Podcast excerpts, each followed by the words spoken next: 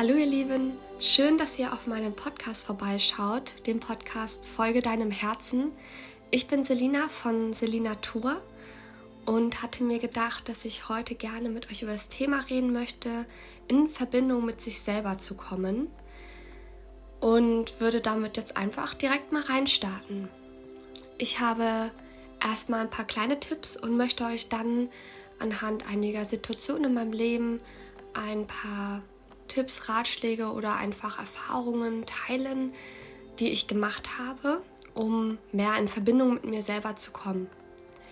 Als allererster Tipp ist, in die Natur zu gehen und sich einen ruhigen Space zu schaffen, um auch wieder in Verbindung mit sich selber zu kommen. Also, dass du in dich reinspürst, die Zeit nimmst.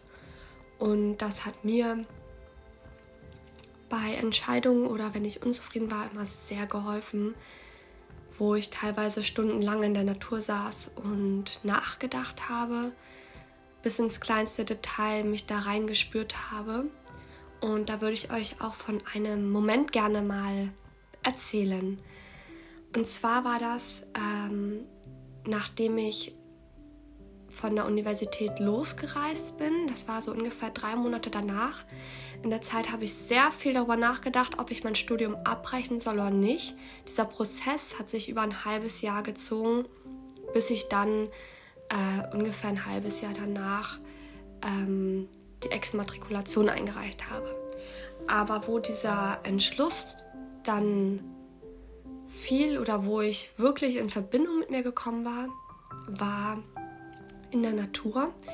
Ich war da gerade ähm, in einer Gruppe von Menschen gereist und musste dann vor Ort, habe ich gesagt, dass ich gerade mal ein bisschen Zeit für mich brauche und habe dann nichts für die Gemeinschaft sozusagen gemacht, sondern habe mich richtig rausgezogen. Ich hatte mir ähm, Musik angemacht, habe mich in die Natur gesetzt und einfach nur in der Wiese gesessen, nachgedacht, geschrieben und in mich reingespürt. Und zwar war da die Frage an mich selber, ähm, dass ich das Studium ja abbrechen möchte. Das war mir da schon bewusst. Aber was hindert mich in dem Moment daran? Also warum bin ich diesen Schritt noch nicht gegangen? Warum schwanke ich noch? Was ist eigentlich der Ursprung dieses Schwankens? Was ähm, steht dahinter? Also warum habe ich das Gefühl, dass da noch irgendwas gelöst werden muss? Und ich kam dem dann auch auf den Grund. Und das, was gelöst werden musste, war, äh, warum ich das Studium noch nicht abgebrochen hatte, war, weil ich mir Gedanken gemacht habe, wie sich das auf die Beziehung von mir und meinem Vater auswirkt. Ähm, meinem Vater war es auch sehr wichtig, dass ich studiere und hat mich da komplett drin unterstützt. Und ich dachte, dass er das natürlich nicht so gut findet, wenn ich das dann einfach abbreche. Und habe dann aber gemerkt, dass ähm, mein Vater ja auch nicht unbedingt wichtig ist, dass ich studiere, sondern ähm, ihm ist ja auch die Beziehung zu mir wichtig. Also wir haben ein sehr enges Verhältnis auch. Äh, ihm ist ja auch wichtig, dass wir uns gut verstehen und dass ich glücklich bin. So habe ich mir das gedacht und habe ihm dann einen Brief geschrieben, wo ich alles bis ins kleinste Detail sozusagen aufgeschlüsselt habe. Am Ende habe ich den übrigens ihm nicht gegeben. Das war für mich ähm, sehr gut, um selber klar zu werden ähm, und die Situation zu verstehen. Und als ich dann ungefähr einen Monat danach auf meinen Vater getroffen bin, habe ich ihn gebeten, ob wir sprechen können und habe dann ein sehr äh, intensives Gespräch mit ihm geführt, wo wir ganz lange darüber geredet haben und wir sind danach aus dem Gespräch ohne einen Streit, ohne irgendwas gegangen, hat mich so verstanden und hat mich sein lassen, wie ich sein möchte, weil ihm auch die Beziehung zu mir so wichtig war und ist. Und dadurch konnten wir das richtig schön lösen, weil ich den Ursprung gefunden hatte und auch ihn gefragt habe, was ihm wichtig ist, ob wir, ob ich jetzt das Studium weitermache und dann nicht zufrieden bin äh, und wir dann verstritten da rausgehen oder ob es uns wichtig ist, dass unsere Beziehung erhalten bleibt, dass wir eine gute Verbindung haben und dass ich erstmal meinem Herzen folge und habe ihn auch daran erinnert, dass er damals ähm, in dem Alter auch sich für etwas entschieden hatte, wo auch alle um ihn drumherum gemeint hatten, mach das besser nicht, mach das anders. Und aber er sich, er für sich gespürt hatte, dass es auch der richtige Weg ist und auch seiner Familie dann gezeigt hat, dass es der richtige Weg war. Und da musste er sehr schmunzeln und meinte, okay, ähm, er lässt mir den Freiraum und ich darf das, ich kann das machen.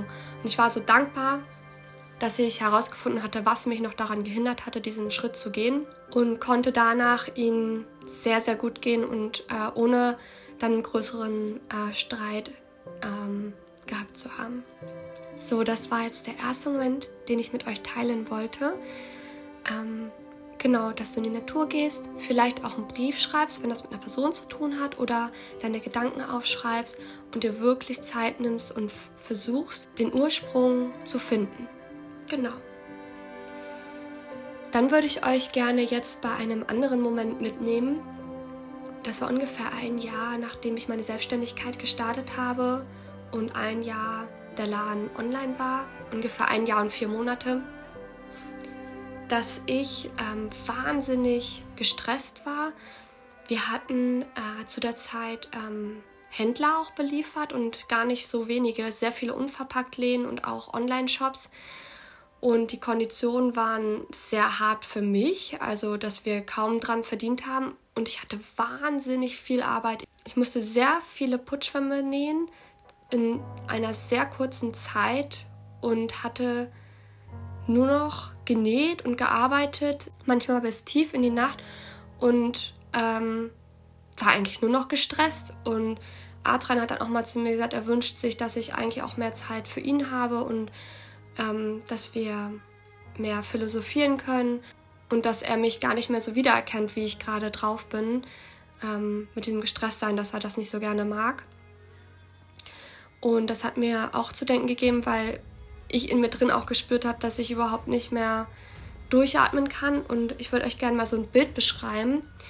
Äh, wenn ich meine Selbstständigkeit wie so ein Boot sehe, hat sich das in der Zeit angefühlt, dass ich das Ruder nicht in der Hand hatte, dass jemand anders von außen bestimmt hat und das Ruder in der Hand hat, ich aber mit in diesem Boot saß und dann auf einem ähm, Meer, das irgendwie wo hohe Wellen gingen und in mir drin hat sich aber total gesehen, dass ich wieder das Ruder in der Hand habe und in ein ruhiges Gewässer fahre weil ich ja auch gern zu einer Ruhe und zu einem langsamen Leben finden wollte. Und vor allem wollte ich etwas ganz anderes machen. Ich wollte ja nicht äh, Massenproduktion von Putschwämmen machen. Ich wollte einen kleinen Online-Shop haben, wo ähm, Privatkunden bei mir einkaufen mit Firmenkunden, das hatte ich nie geplant. Das kam einfach, die Anfragen kamen und ich habe nicht Nein gesagt, sondern das angenommen, weil ich es ausprobieren wollte. Aber es hat zu sehr Überhand genommen. Und was dadurch passiert ist, ist, dass ich das, was ich wirklich machen wollte, ich wollte ja eigentlich YouTube-Videos machen. Ich wollte Erfahrungen, ähm, Inspirationen und Momente teilen, ähm, und in der Zeit war über ein halbes Jahr, glaube ich, fast kein Video erschienen auf YouTube, worüber ich total traurig war, aber ich auch überhaupt nicht wusste, wie ich das machen soll, wie ich die freie Zeit mir noch herholen soll. Und dann kam der Moment, wo wir ähm, bei Adrians Mutter waren äh, und dort habe ich stundenlang mit ihr darüber geredet. Ähm, und sie hat mir sehr viel zugehört und hat dann irgendwann gesagt, dass sie, also ich hatte da auch einen Moment, wo ich meinte, ich möchte den Laden schließen, ich kann das nicht mehr. Wo sie dann zu mir gesagt hat, äh, Selina, mach dir den Laden so, wie du ihn möchtest, übernehme wieder das Ruder, bevor du ihn schließt. Mach ihn so, wie du ihn haben möchtest. Und das Problem war dort auch wieder, dem Problem sind wir da wieder auf den Ursprung gegangen. Ich konnte nicht Nein sagen. Ich konnte nicht es fiel mir wahnsinnig schwer, den Händlern Nein zu sagen. Ich hatte zu allen auch eine Beziehung gepflegt. Ich hatte mit allen auch persönlichen Kontakt gepflegt und Nachrichten geschrieben. Und diesen Menschen da auf einmal Nein zu sagen, das konnte ich mir überhaupt nicht vorstellen. Aber ich habe dadurch, was ich möchte, total übersehen. Und diesen Tipp möchte ich euch sehr gerne geben. Wenn man Nein zu etwas sagt, sagt man zeitgleich Ja zu sich selber, weil äh, ich habe dann den Händlern abgesagt. Mit Adrians Hilfe und Unterstützung haben wir allen Händlern gesagt, wir können sie nicht mehr beliefern und habe in dem Moment endlich Ja zu dem gesagt, was ich möchte, dass ich ein ruhigeres Unternehmen möchte, dass ich ähm, mehr Zeit für YouTube und die Dinge aufbringen möchte, die mir wichtig sind. Und das war auf einen Schlag, waren die Händler weg. Und die nächsten Monate waren natürlich ein bisschen schwieriger oder anders, weil wir auch weniger Geld natürlich zur Verfügung hatten.